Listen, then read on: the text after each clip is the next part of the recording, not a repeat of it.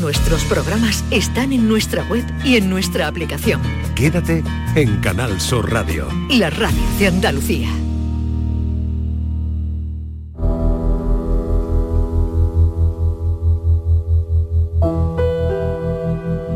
La tarde de Canal Sur Radio con Mariló Maldonado.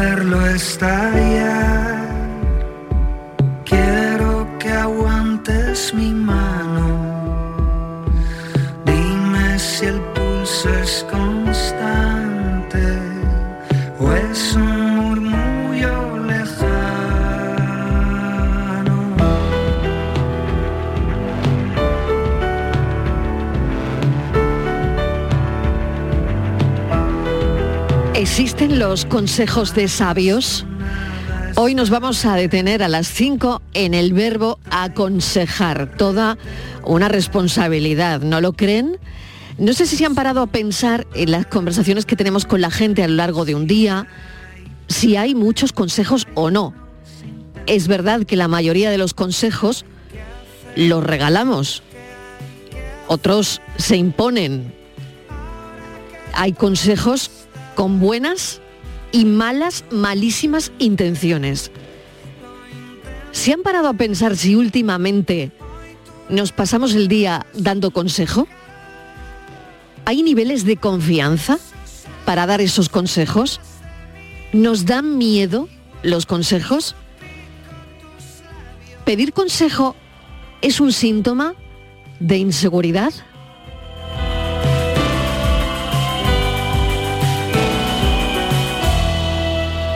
Estivaliz Martínez que vuelve, Patricia Torres que llega y dar consejo y Francis Gómez que nos va a servir la paranoia en un segundo. ¿Dais muchos consejos a lo largo del, del día? A ver. Pues mira, yo Quiero mm, respuestas. Yo creo que no, que no doy muchos consejos. Yo es que recibo muchísimos. ¿Recibes Sí, muchos? yo a mí la Mm. gente no se me debe de ver cara de, pues no sé, o que no sé por Dilo, dónde dilo, si da igual. de boba. de que no sé por dónde ando, de tal. Sí. A mí me dan muchísimos consejos, me da igual, ¿no? Por ejemplo, el otro día con el coche, pues todos los días, eh, cómo tengo que conducir, cómo ¿Sí? tengo que mantenerlo, yo que tengo kilómetros en mi, Sí. en mi cuerpo, todos y más, porque yo me he hecho España entera. He he recorrido Europa en De coche, a punta. claro, Mm. y con mi hija pequeña, con nieve, yo he conducido con nieve.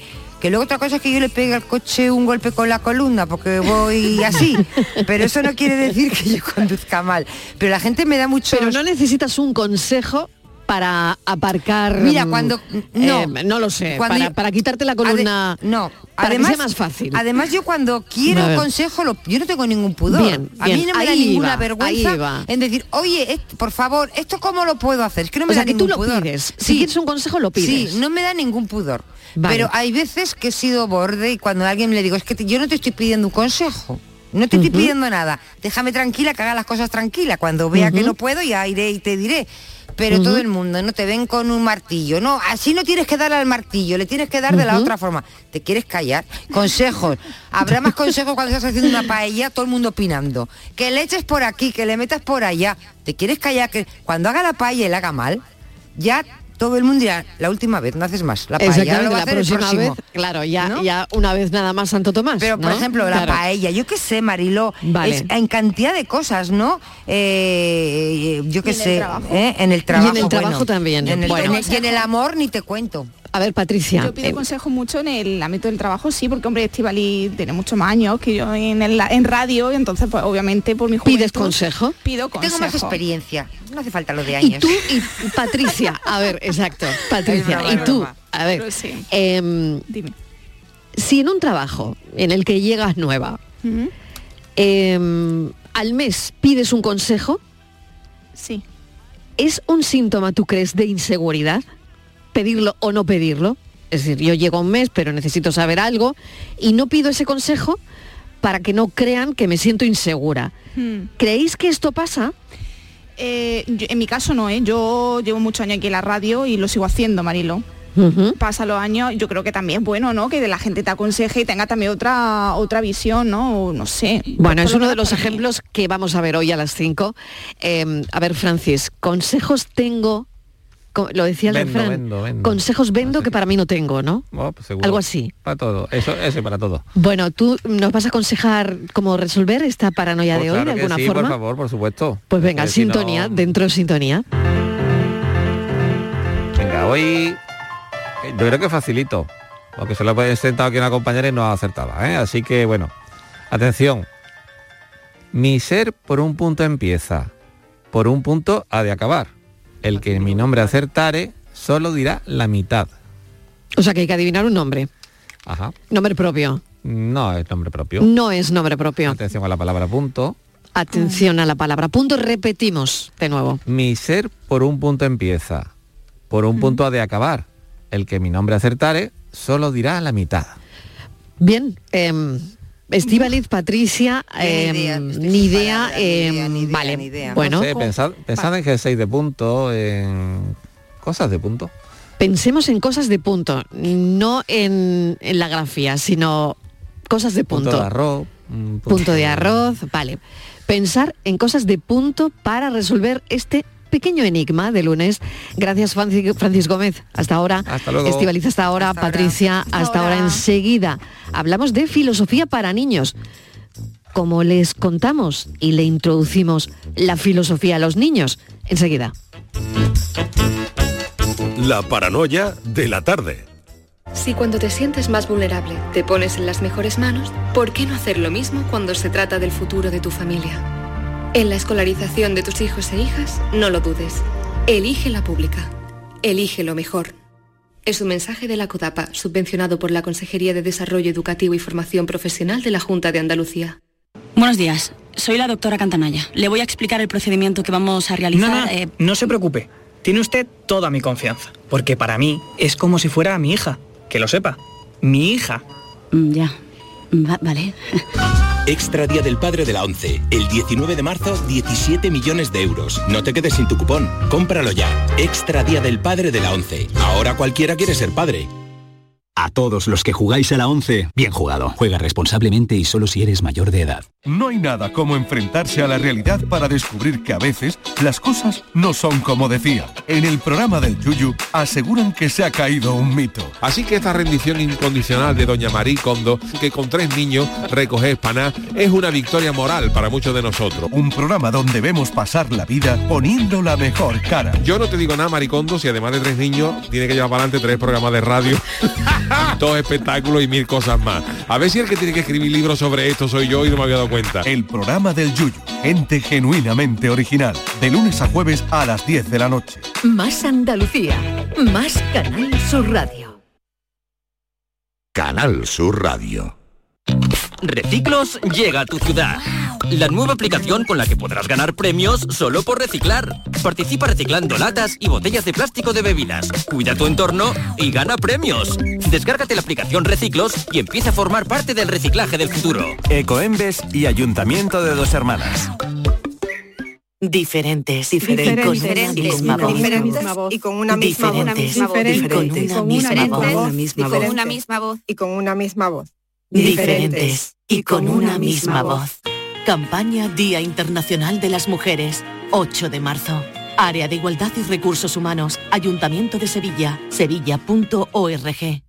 Cinco Océanos, la boutique del congelado, abre una nueva tienda en Sevilla, en Dos Hermanas. Hasta el 14 de marzo, pechuga de pollo a 4,80 el kilo. Cinco Océanos, especialistas en productos congelados. Variedad, calidad y precio con la mejor atención. Pechuga de pollo a 4,80 el kilo. Nuevo Cinco Océanos en Dos Hermanas, calle Brasil 13, bloque 1. Escucha bien lo que te voy a decir. Alégrate, ya no te vas a arrepentir. Yo te voy a ayudar a que puedas ahorrar nuestro petróleo. Ese sol y no lo pueden apagar.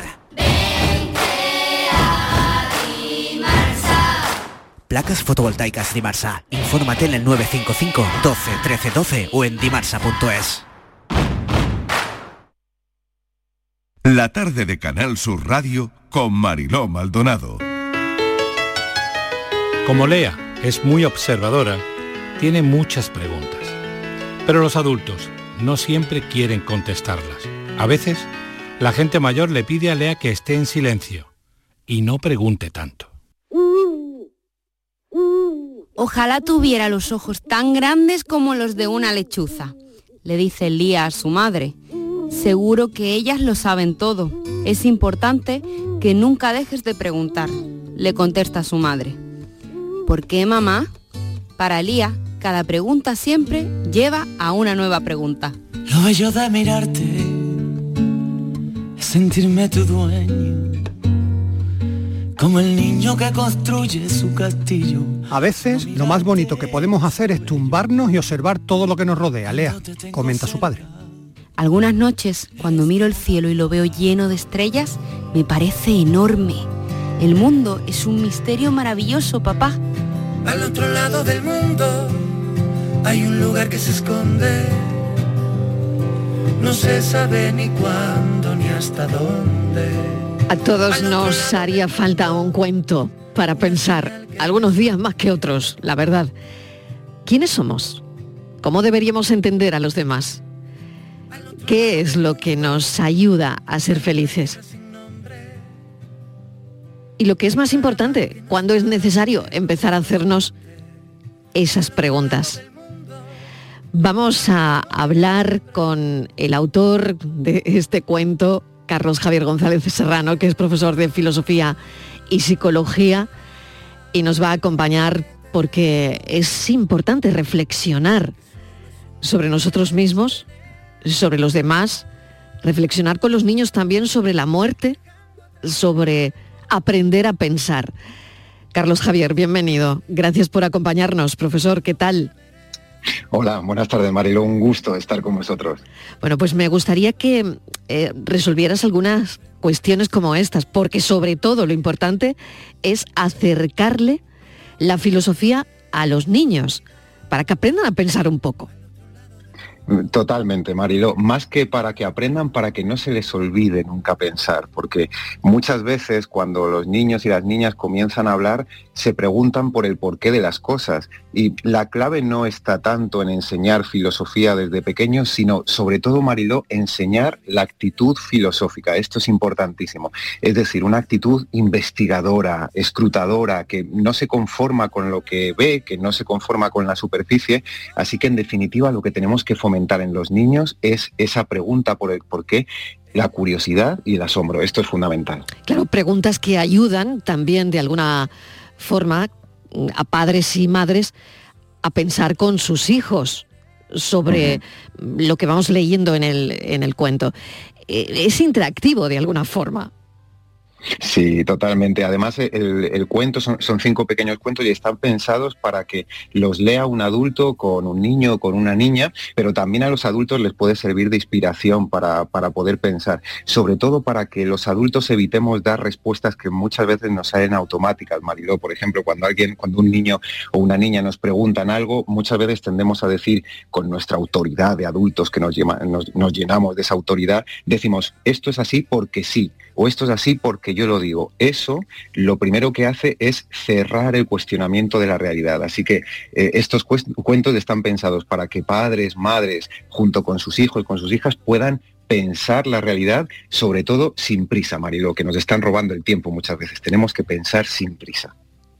Totalmente de acuerdo, totalmente de acuerdo, Carlos. Eh, hay que detenerse un poco y sobre todo con los más pequeños, que después vendrá toda la tormenta, ebullición de los móviles, no móviles, y tal vez ahí ya sea un poco tarde. Bueno, hablas en, en, el libro sobre el paso del tiempo, sobre la muerte, sobre el recuerdo.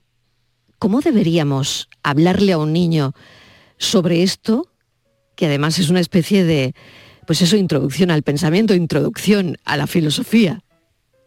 Sí, totalmente. Además es que muchas veces cuando los niños nos preguntan sobre, por ejemplo, ahora que tenemos la guerra de Ucrania y de Rusia encima de la mesa, Mariló, muchas veces eh, tengo muchos padres que me, muchas madres que me preguntan, pero ¿cómo afronto este tema? Porque eh, mis hijos están escuchando constantemente en la televisión, hay no sé cuántos muertos, hay no sé cuántos heridos, y claro, ellos enseguida se preguntan, pero ¿qué quiere decir que alguien ya no esté vivo? No tanto que esté muerto como que ya no esté vivo.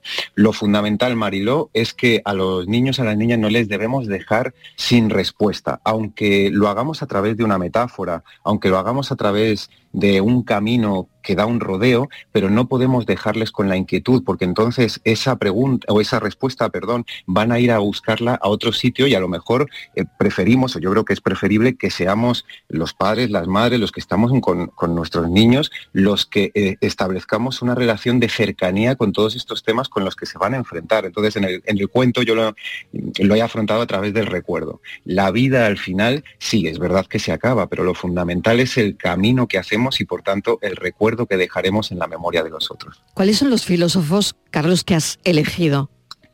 Mm. Bueno, son, son cinco, son, son Sócrates, eh, eh, Hannah Arendt, Aristóteles y, Rousseau, por distintas razones. Eh, cada uno trata un, tema a lo largo del libro, pero los temas principales son el, autoconocimiento, en el caso de Sócrates, la importancia de preguntarnos quiénes somos, Mariló. Incluso como adultos muchas veces se nos olvida preguntarnos, pero ¿quién soy yo? Mm, ¿Qué deseo? Mm. Em, por ejemplo, con la naturaleza la contemplación de la naturaleza es importantísima. Con Hannah Arendt se, se, plantea la muerte y el concepto de natalidad. Cada uno de nosotros somos absolutamente insustituibles. Todos introducimos palabras y actos nuevos en el mundo y somos insustituibles, Marilo. Aristóteles con la amistad, que Aristóteles decía, tú puedes tener todo tipo de riquezas, puedes estar lleno de, todo tipo de riquezas en tu vida, pero si no tienes con quién compartirlas, estás vacío. La amistad y los amigos son necesarios. Y por último, Rousseau, Jean-Jacques Rousseau, con el uso de la tecnología, que tú misma lo has comentado ahora, Marilo, ese uso del móvil, ahora está en auge la inteligencia artificial, tenemos que pensar el uso de la tecnología para que, sí, es verdad, usamos instrumentos como el teléfono móvil, pero sobre todo para no quedar instrumentalizados por el instrumento. Esto es fundamental. ¿Qué mm, le decimos a un niño cuando nos pregunta si la tecnología hace mejor nuestro mundo? ¿Qué podríamos decirle? Bueno, ellos, ellos lo tienen muy claro, eh, marido. Eh, yo, mira, yo volví hace poco en el transporte público con, mm. eh, con mis cascos y, me los tuve que quitar por, porque me llamaban eh, y, vi a una madre con una niña y esta niña le decía a la madre, mamá, ponme TikTok.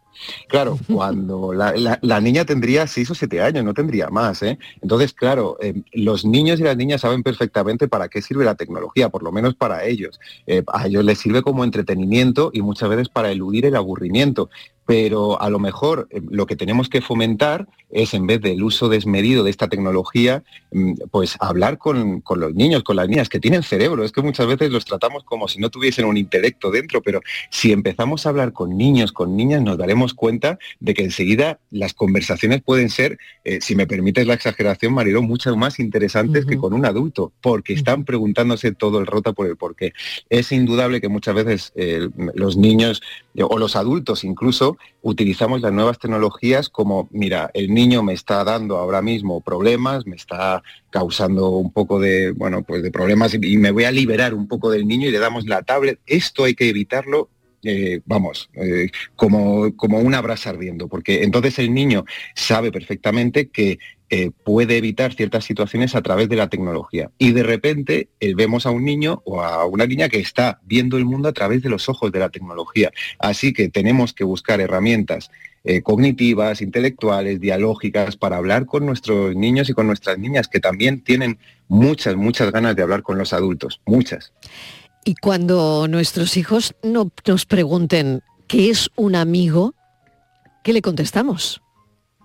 Bueno, eh, pues es, un igual, es una especie de, espejo en el que reflejarnos. Yo les diría a, nuestros niños y nuestras niñas, yo les diría, mira, no, vivimos solos. Eh, hoy estamos, pues precisamente por la tecnología, Marilo, estamos muy metidos detrás del móvil, detrás del teléfono móvil y nos creemos que estamos solos. Y no es así. Yo lo veo todos los días en mis chavales, en mis adolescentes. Yo doy clase entre los 14, 15 años hasta los 18, 19 y, yo veo todos los días que estos chavales están encerrados en sí mismos, con las redes sociales, con eh, el TikTok, el Instagram, todas estas cosas. Y, yo les pregunto muchas veces, pero no os dais cuenta que no vivís solos, ¿verdad? O sea, que no estáis metidos en vuestra habitación y el mundo sigue ahí fuera. em, o, o- o justamente que el mundo sigue ahí fuera aunque vosotros estéis encerrados aquí. Así que no vivimos solos, necesitamos amigos para mejorar y mejorarnos a nosotros mismos. La verdad es que al final de cada capítulo, y me gusta mucho de, de este libro y de este cuento eso, para los niños hay claves para pensar que incluyen, pues es una breve pincelada sobre el filósofo que se está tratando, e introduce también el tema que, se trata en el cuento, con preguntas que ellos tienen que contestar con su padre o con su madre o con la persona adulta que esté con el niño en ese momento y leyéndole el cuento y le ayuda a reflexionar con sus hijos sobre lo que se ha leído en el relato. Qué importante es esa conexión. Em, Totalmente, Mariló. Claro, pero es de lo que estamos hablando. Yo, mira, Mariló, yo recuerdo con tremenda alegría, de hecho el libro se lo he dedicado a mis padres, porque ¿a quién se lo voy a dedicar si no? Yo recuerdo con tremenda alegría, con mucho cariño, cuando mis padres se tumbaban conmigo en la cama, aunque viniesen destrozados de trabajar, y se tumbaban conmigo y lo único que había en medio de los dos era la historia que me estaban contando. A veces se la inventaban, a veces mi madre era mucho de inventarse historias, mi padre era más de coger un libro, un cuento, pero yo pienso en aquel tiempo compartido, y esta es la palabra fundamental, hay que compartir tiempo con, con nuestros niños y a través de las historias, Marilo. Qué importantes son las historias. Al final somos un, un manojo de, de relatos andantes, somos las, las historias que nos contamos. ¿Cómo es Lea? Bueno, Lea es una niña pequeña, mm, eh, eh, preciosa, en tanto que preciosa como un tesoro. Un tesoro es más importante lo que guarda dentro que lo que se muestra por fuera. Y Lea lo que tiene es un- una curiosidad tremenda. Es una niña pequeña que allá por donde va se va preguntando cosas y que lo que le extraña es que los adultos le, la manden callar constantemente. Oye, Lea, cállate, que estás todo el rato diciéndonos, eh, ¿y esto por qué? ¿Y esto por qué? Lea quiere saber el porqué de las cosas. Es una niña que no em, corta, no coarta su capacidad para asombrarse y para fomentar la curiosidad, marido. Eso quería preguntarte, ¿no? Eh, eso que deberíamos tener todos, seguir con la capacidad de asombro intacta. Pero eso, desgraciadamente, con el tiempo se va perdiendo. Y, y qué pena, ¿no? Perder eso, ¿no? Perder esa capacidad de asombro con la que prácticamente crecemos. Totalmente, marido. Eh, Mira, decía Kant, si queremos ponernos un poco estupendos, recuperando un poco la tradición de la, de la historia de la filosofía, decía Immanuel Kant que hay dos cosas que llenaban su ánimo de admiración. Y una era la ley moral dentro de él mismo, decía Kant, y otra, y esto es muy importante recuperarlo en nuestros tiempos, el cielo estrellado sobre mí, decía Kant, marido. O sea, eh, eh, Kant, un filósofo tan sesudo, con libros tan complejos, decía que lo que más llenaba de admiración su ánimo era mirar al cielo, es decir, asombrarse ante lo que tenemos delante. Y hoy día, Mariló, si vamos por la calle, a poco que entremos a un autobús, al metro o simplemente caminando por la calle, nos damos cuenta de que las miradas van dirigidas hacia abajo. Todo el rato vamos mirando hacia el dispositivo móvil y nos hemos olvidado de que ahí fuera y ahí arriba existe un mundo que nos está pidiendo, sobre todo, mantener viva nuestra capacidad de, de curiosidad, sobre todo también para no ser manipulados, que esto es importantísimo, vamos. Cuentos para pensar. Te agradezco mucho este cuento que no solo va para los más pequeños de casa, sino creo que nos viene muy bien a todos. El mundo según Lea Carlos. Javier González Serrano, mil gracias, un saludo enorme y que te vaya muy bien y que nos sigas inspirando y ayudando a pensar. Un abrazo, muchas gracias, Marilo. Chao.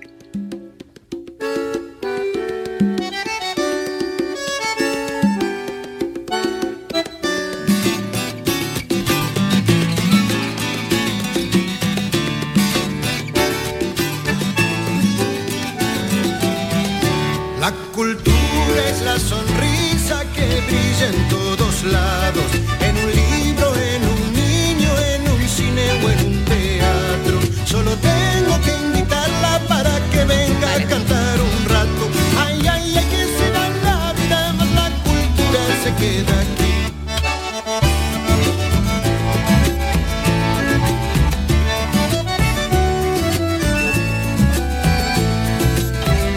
la cultura La importancia de pensar mejor, que también lo hacemos cada tarde cuando acaba el, el programa a las 6 menos 2, 3 minutos. Siempre nos gusta cerrar el programa pensando mejor, con un pensamiento que nos inspire de alguna manera. Bueno, vamos con la historia. Hay una forma de contar la historia que solo ella puede y sabe hacer. Es Inmaculada González. Inmaculada, bienvenida. ¿Qué Gracias, tal? Mariló, así da Buen gusto, lunes. verdad, qué lunes, qué maravilla, pero... ¿Cómo, cómo va tu lunes? Mi lunes maravillosamente bien, porque además con esta presentación yo me he venido arriba, estoy encantada. Hombre, claro que sí. El origen de las cosas a veces resulta desconocido o damos por hecho una historia sin más. Cuando hablamos de la sardana, todo el mundo sabe que es un baile catalán, que los identifica, pero lo que quizás mucha gente no sepa es que la sardana tiene un origen andaluz. Así que hoy conectamos Andalucía con este baile, con la sardana. Vaya conexión, ¿eh? Buena conexión. Además de verdad, y en estos tiempos yo creo que tienen nexo Más, de unión todavía más. Sí, pues fíjate, Marilo, así es, tú lo has dicho. Da mucha gente por hecho que la sardana es meramente catalana, pues no, el padre de esta tradicional, de este tradicional baile catalán se llamaba Pepe Ventura, Pep Ventura, nacido en Alcalá la Real, en la provincia de Jaén.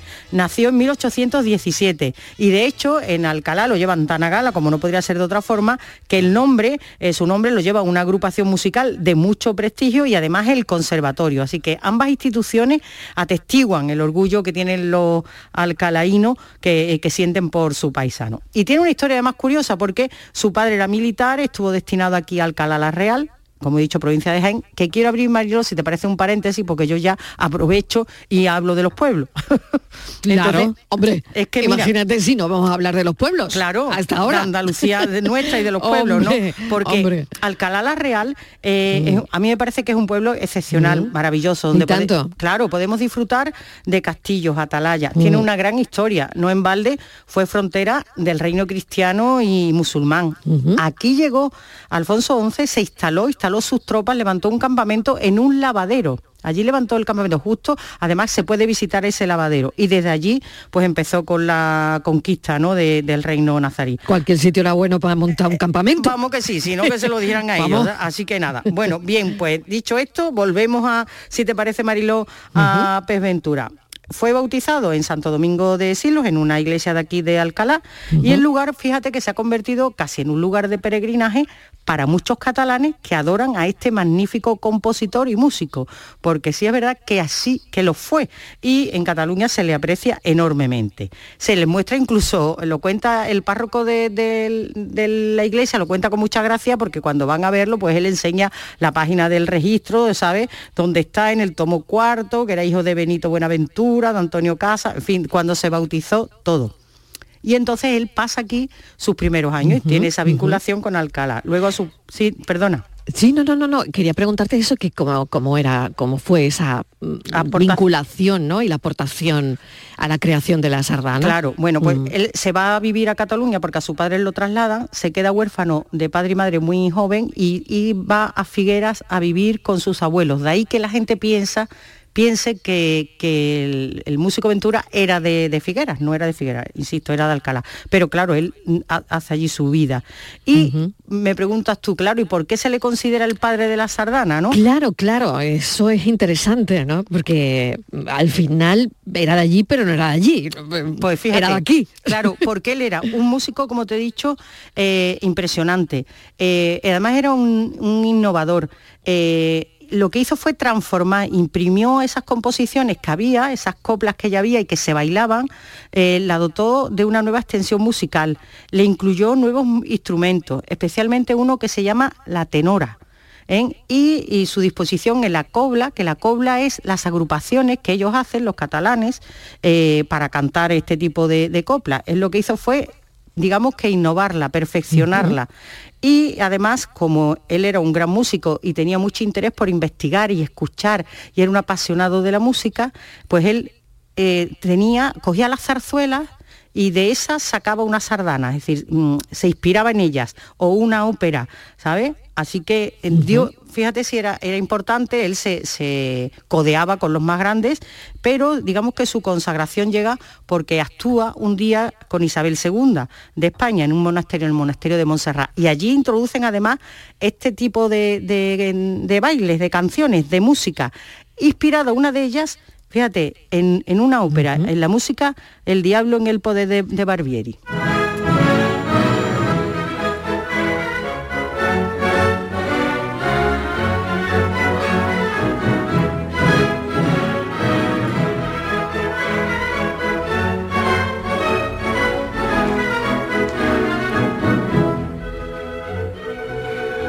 Ve- ve- a- a que- ¿Verdad Sí. que hay como unos compases ahí que se asemejan Ujú, en una música? Pues era su inspiración. Eh, Pez Ventura incluso se inspiró en pasodobles y en habanera. Y se hizo tan experto en esta materia que escribió una sardana a su esposa cuando ésta falleció, que también es una gran obra, se llama Pertiploro.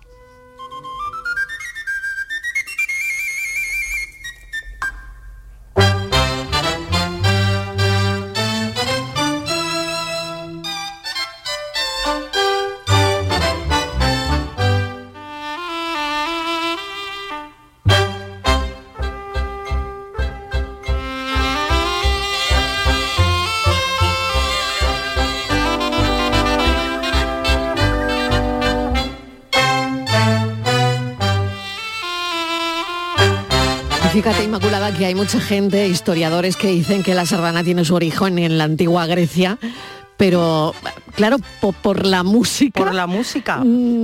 Sí, ya puedes, ¿no? Claro, puede tener esa primera, Claro, esa primera es- esa base. primera conexión, ¿no? Claro que sí. eh, Es que te iba a decir, seguramente nosotros vamos a hilar eh, eh, el compositor con ya te fíjate, con la zarzuela, con la Claro. ópera y seguramente con la música más clásica, porque tiene esos compases. Y fíjate si unimos Andalucía, que esa base que suena ahí al principio musical es un tamboril, lo que nosotros llamamos el tamboril rociero. ¿eh? O sea que y, y de hecho existe en Alcalá, como te contaba Marilo, una agrupación que lleva su nombre, eh, que tienen un repertorio de pasodobles, marchas cofrades, música sinfónica, muchas de las composiciones que él hizo, eh, su fundador, eh, Pepe Ibáñez, fue quien promovió además... Porque allí her- es muy recordado, ¿no? Inmaculada? Absolutamente, Claro, y claro. reivindicado. y de es. hecho, en esta agrupación, que como te digo fue fundador Pepe Ibáñez, se, se promovió en su día el hermanamiento entre Figueras y Alcalá la Real, que están hermanadas. Y la nieta de, de este fundador dice que bueno que hay una gran afición por la música en Alcalá la Real, que le hacen honor a, Pep Ventura y que cuando algunos catalanes dicen, no, no, no, andaluz no era, dicen, ¿cómo? Era andaluz, de- era de Alcalá Porque ahí ha Real". habido, ha habido sus más y sus menos, ¿no, Claro, claro, mira, Claro. eh, el- Claro. El, párroco de, es que no, el párroco, porque lo han trasladado, eh, ¿sabes? Hmm. Eh, tenía un párroco aquí en la iglesia donde fue bautizado que era muy gracioso. Si tú le preguntabas, él, él decía, que a mí no me importa hablar de independentismo ni nada, ¿eh? pero que este nació aquí era andaluz. ¿Sabes? Reivindicando que lo un sepan, poco que, el- claro, claro, claro, claro.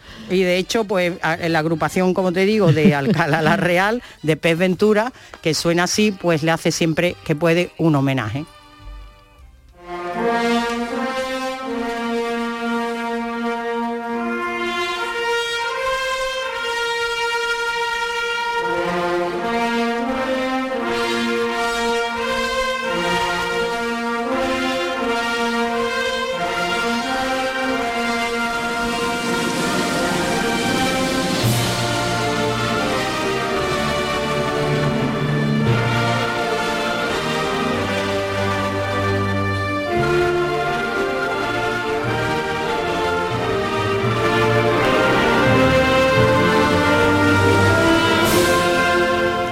Ahí quedó ¿eh? la, la música de la agrupación, un homenaje hoy también a Alcalá Real a través de, de su gran músico.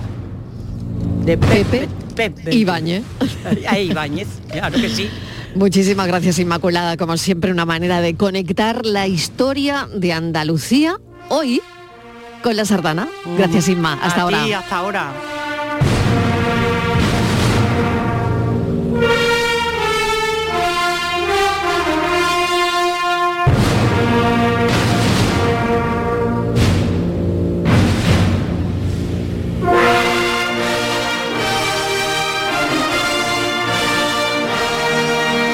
La tarde de Canal Sur Radio con Mariló Maldonado. También en nuestra app y en canalsur.es. En marzo, despierta la primavera con Social Energy. Revolucionate iluminando tu hogar noche y día, consumiendo tu propia energía y ahorra hasta el 90% en tu factura de luz gracias a nuestras baterías. Aprovecha las subvenciones disponibles para ahorrar con tus paneles solares. Primeras marcas con hasta 25 años de garantía. Estudio gratuito en el 955 44 11 11 y socialenergy.es. La revolución solar es Social Energy. En Canal Sur Radio, por tu salud, responde siempre a tus dudas. En la niñez también hay enfermedades reumáticas. Los expertos afirman que cuanto antes se traten, mejor evolución tienen estas patologías que dan la cara a muy temprana edad en algunos casos. Este lunes hablamos con las mejores especialistas para conocer la situación y esperamos, como siempre, en directo tus comunicaciones. Envíanos tus consultas desde ya en una nota de voz al 616-135-135. Por tu salud, desde las 6 de la tarde con Enrique Jesús Moreno. Más Andalucía, más Canal Sur Radio. Canal Sur Radio. No lo pienses más. Este año haz borrón y casa nueva con la hipoteca joven IN95. La hipoteca que estabas buscando. Porque te financiamos hasta el 95% del menor valor entre tasación y compraventa. Para más información, acércate a nuestras oficinas o entra en cajaruraldelsur.es. Te sobran razones para venir a Caja Rural del Sur. Hipoteca joven IN95 de Caja Rural del Sur. Formamos parte de ti. Reciclos llega a tu ciudad. La nueva aplicación con la que podrás ganar premios solo por reciclar. Participa reciclando latas y botellas de plástico de bebidas. Cuida tu entorno y gana premios.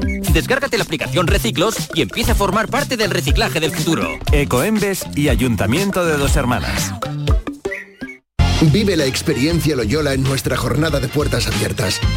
Visita nuestros campus, descubre el grado que te gusta. Charla con profesores, alumnos y futuros compañeros. Resuelve todas tus dudas. 18 de marzo.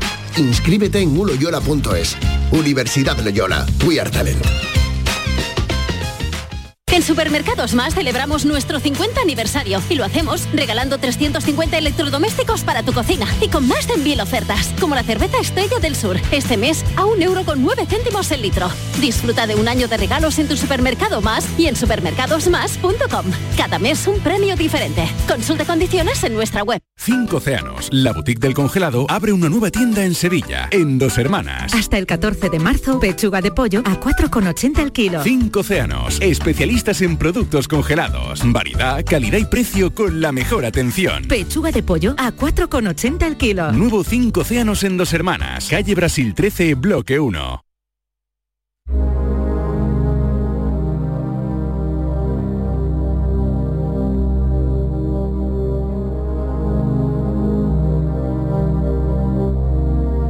La tarde de Canal Sur Radio con Mariló Maldonado.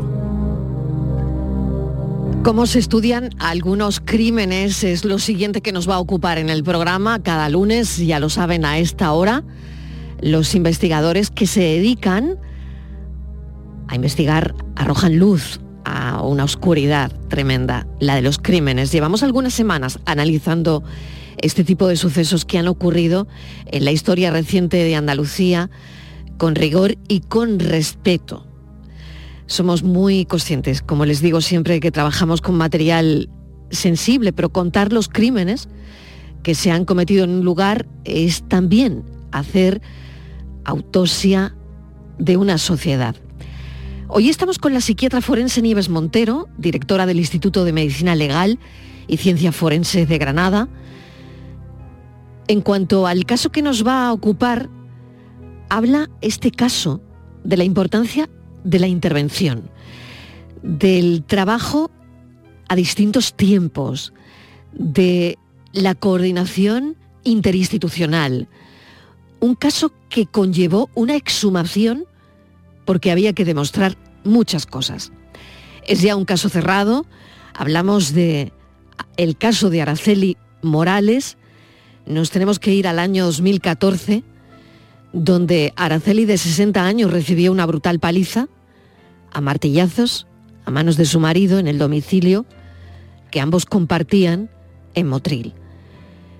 Claro, cuando los agentes entraron en el domicilio se encontraron al detenido viendo la tele en un sofá, mientras la víctima estaba en el piso de arriba, tumbada en la cama, y rodeada de un gran charco de sangre. Nieves lo que hizo en este caso nuestra invitada de hoy es exhumar el cadáver para desmontar el relato de su pareja e incluso lo reconoció psiquiátricamente como el principal acusado. Nieves Montero de Espinosa Rodríguez, bienvenida. Gracias por atendernos y gracias por contarnos este caso que nos lleva a un montón de sitios en la psiquiatría forense y en la medicina legal. Bienvenida, Nieves. Hola, buenas tardes. ¿Qué recuerdas de este caso? Bueno, matizarte alguna cosilla que has dicho sobre especialista psiquiatra forense, no existe la especialidad en sí, es la capacitación que hacemos después los especialistas en medicina legal y médicos forenses, cada uno se forma eh, a nivel privado, donde pilla yo en la UNED, pues lo que te interesa, ¿no? Araceli tenía 64 años y verá un dato que has dicho, bueno, de todo todo fue, cuando te lees todas las actuaciones fue sobrecogedor, ¿no? Porque lo que pretendía era al final hacer desaparecer el cuerpo en, un coche que había una... O sea, es mucho más complejo la trama, pero por eso tuvimos que hacer una sumación, porque, bueno, te cuento un poco brevemente, y otra cosa, no estaba en el, en el, el cadáver no se encontró en su cama, sino en el salón, porque ya había rodado por las escaleras hasta él darle con el martillo. Su relato fue que fue, ella le dijo, bajaba y le dijo a él, oye, ahí va, te llevo el martillo. Y que bueno, que lo lanzó un poco fuerte con la desgracia, la desgracia que le dio en el cráneo, ¿no? Ese era el relato suyo. Y no hay más. A partir de ahí, lo que vemos, eh, se hizo la importancia del trabajo en equipo. Lo que te comentaba, Paula, era que si todos hacemos el trabajo y nos comunicamos los hallazgos, y todos nos miramos, pues tenemos la misma información. Muchas veces, en un exceso de mal celo profesional, los forenses no lo guardamos, la policía se lo guarda, los médicos se lo guardan y es un error. Esta mujer sobrevivió y fue al hospital, falleció un mes justo después. En el hospital, la juez de guardia del número 5 de aquellos momentos tuvo la lucidez de, al entrar en la UCI, porque él lo que decía, bueno, eran unas versiones tan, tan, tan, tan terribles de las cosas que yo he tenido a lo largo de mi vida, eh, pocas, creo que es la más que más me han impactado por su frialdad, por su preparación y por lo que pretendía hacer, que era desaparecer el cuerpo de Araceli, sin más, por todo lo que se encontró, porque ahí además hicimos una reconstrucción de los hechos muy bonita con la Policía eh, Judicial del Cuerpo Nacional de Policía. Lo que te decía era que eh, nos eh, manda, esa mujer viene de Motril al hospital de aquí y de aquí nos llama a la jueza por un oficio, entra en el juzgado y nos pide que si se puede reconocer a esta mujer, a ver en qué situación estaba. Cuando van una mujer o una persona, cualquier persona que entre en un hospital, el parte de lesiones que recoge el hospital no siempre coincide con lo que recogería un forense, porque los hospitales son asistenciales y van a salvar la vida. Los forenses vamos a demostrar la causalidad, no solamente no somos, no somos asistenciales, somos periciales. Por eso, muchas veces el informe del forense es más detenido, más exhaustivo en la descripción y el médico asistencial va a lo que va a salvar la vida de, la persona. Pero esta mujer, la jueza de instrucción, pues, pues hay bien en la comunicación, me llama, me dice, oye, este declara estas cosas, no concuerda tal cual, bum, bum. Mm, ¿Y por qué no? ¿Cómo que podemos hacer? Digo, hombre, pues podemos ir a verla y se ordena a la jueza, a la forense de guardia en ese momento, que es otra compañera, la doctora Mongil, que acuda al hospital traumatológico y que hable con los médicos de la UCI, porque estaba inconsciente, pero necesitábamos recoger las lesiones que presentaba. Y ahí nos damos cuenta que lo importante fue el traumatismo craneoencefálico, que era el que desencadenó al final la muerte, ¿no?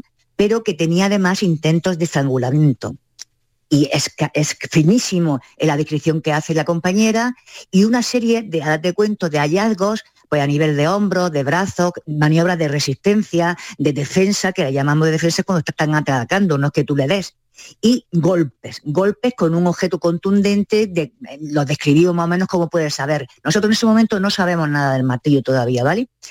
Y una serie de descripciones en los pulpejos de una mano como ampollas las ampollas que no entendíamos por qué y que no vienen reflejadas en el informe médico que habíamos recibido del hospital. Es decir, el informe médico se dedica a describir la lesión fundamental que tiene a nivel craneal, que es muy grave, y unas lesiones también hombro, pero bueno, menos, menos problemáticas. Pero no hablan de arañazos ni aquello. Y nosotros no sabíamos explicar aquello, ¿no? Cuando la vio la doctora Mongil y lo recogió total, que tuvimos sesión clínica, nos reunimos y entonces, pues bueno, a, mí bueno, a todo esto se hace la, ella sigue viviendo en el hospital eh, y nosotros pensamos que, bueno, vamos al hospital, le hablamos a los médicos, oye, ¿tenéis algún aparato? ¿Qué tal? No, no, no le dieron importancia a ese tema de, pero fue vital porque lo que significó fue con luminol, que es una sustancia que se echa ¿no? en la oscuridad y florece la, la sangre, pues vimos cómo Araceli tuvo una muerte horrible, o bueno, un intento de muerte porque murió después, y esos pulpejos no eran más que la quemadura de rozamiento de ir alejándose del agresor en la pared que él previamente había fregado. Pero lo conseguí, y se veían claramente cómo te vas, te vas alejando con la mano, eh, arrastrándote por el suelo, de los golpes que está recibiendo. Entonces, o sea, fue, una, fue terrible porque le desmontamos todo lo que, desde que empezó el porqué, a lo que decía, ¿no? Que efectivamente, menos mal que esta mujer tiene una costumbre de comer en casa de una familia, la echan de menos, van a ver la sobrina, ven al señor viendo la tele, no le abre la puerta, lo ven perfectamente, piden la llave a una vecina, intentan entrar y está la cadena echada, ya han cerrado la persiana, él baja la persiana, llaman a la policía, no contesta a la policía, la policía en un acto que mm, normal, vamos, no pidió orden judicial de, entrada, pero entendió que había un riesgo mm, mm, claro, le da una pata a la puerta, entra y esa fue el tema que, impidió que, él se saliese con la suya de al final dejar morir porque estaba la Araceli tumbada en el suelo delante del salón, él al lado, con un trapo cubierta de espaldas, boca abajo y cubierta es decir, él la daba por muerta. Porque es una de las cosas que hacen los asesinos, tapan los rostros de las víctimas. Y además está desangrándose, o sea, la, deja allí.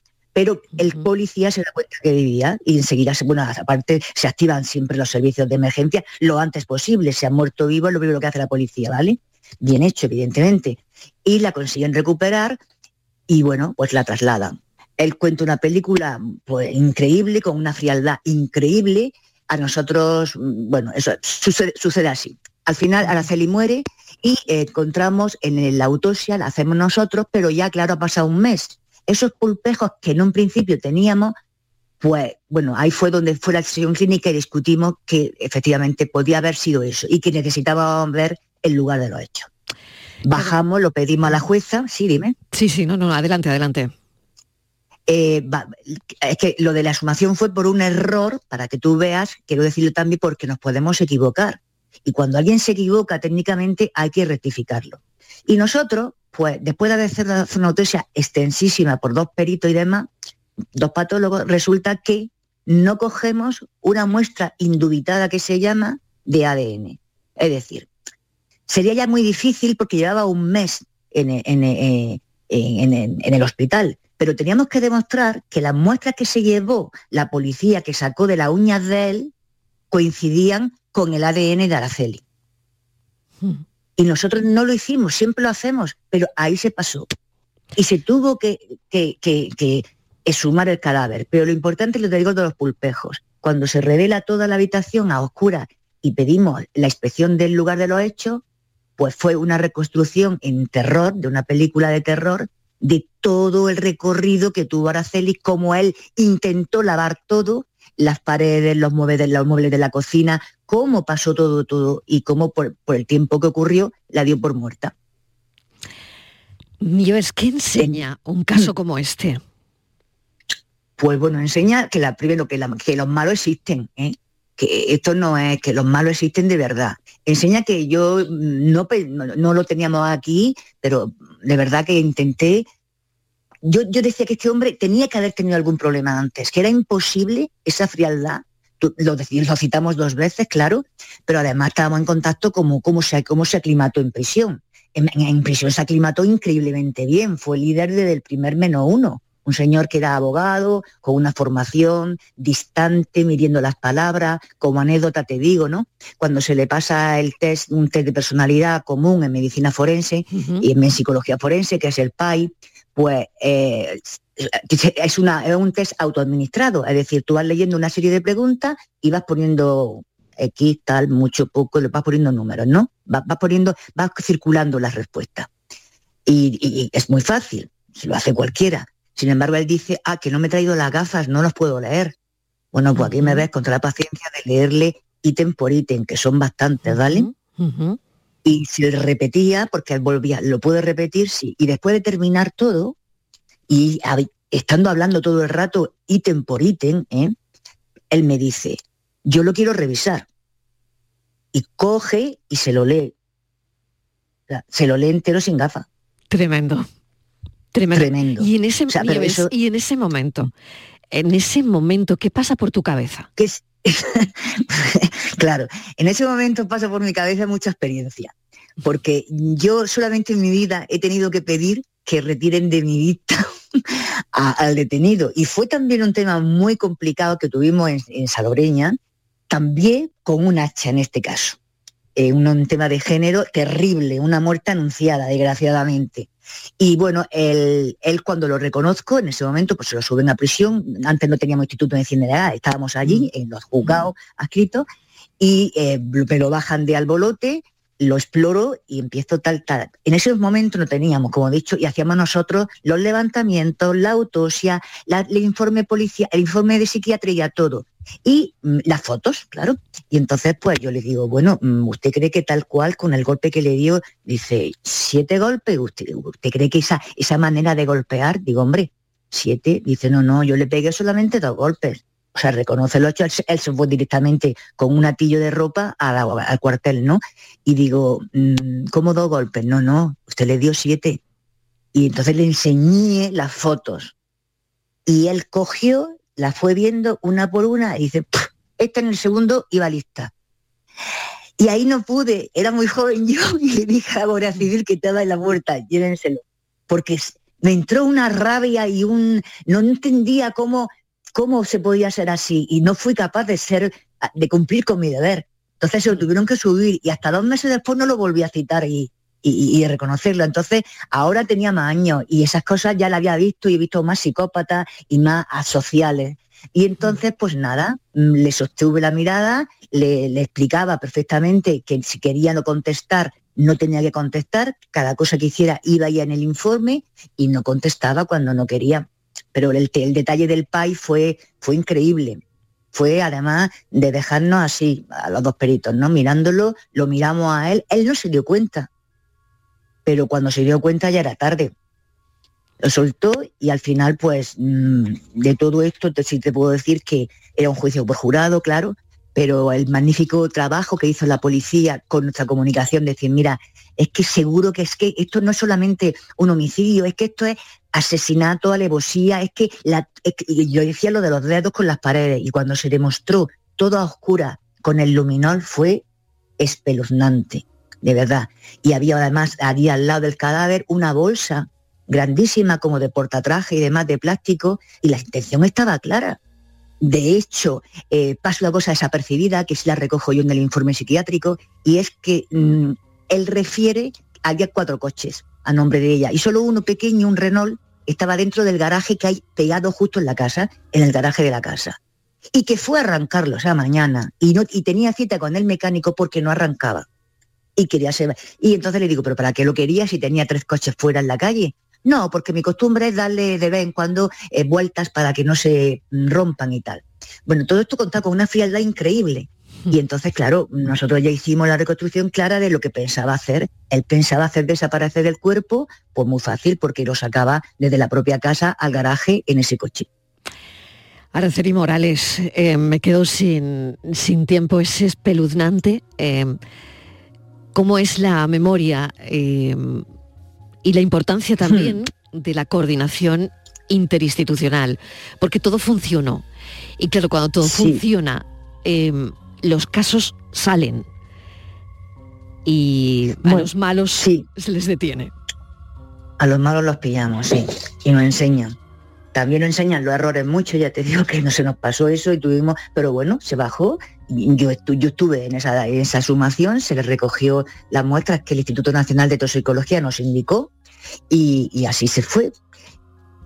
Así se hizo, pero que lo bonito fue un poco el haber visto a esta mujer, ah, bueno, después la autopsia por supuesto demostró que lo que ya había visto la forense de esa línea discontinua a nivel cervical, que ya dijo claramente que era compatible con una estrangulación, correspondía a nivel interno con una línea, eh, después de un mes, ¿eh? fíjate, de evolución, que lesionaba la capa muscular y parte de la laringe, la primera capa de la laringe mucosa, y que era compatible con un cordel, es decir, no estrangulamiento, sino una, una, una cuerda fina que primero lo intentó pues de mil maneras. Ella sobrevivió y al final pues no sabemos quizás qué fue la causa de muerte fue claramente el, traumatismo, pero imagino, yo imagino que antes intentó mm, con el eh, a- a- estrangularla, ¿no? Con el cordel. Y, y- y después le tiró el martillo. Le no, no, no le tiró, le dio bastantes golpes en el cuerpo, vamos. Nieves Montero, muchísimas gracias. Gracias y un Pues saludo. nada. Hemos querido recordar este caso, caso cerrado, el caso de Aracelis Mm. Morales. Gracias. Bueno, él como, como, como nota final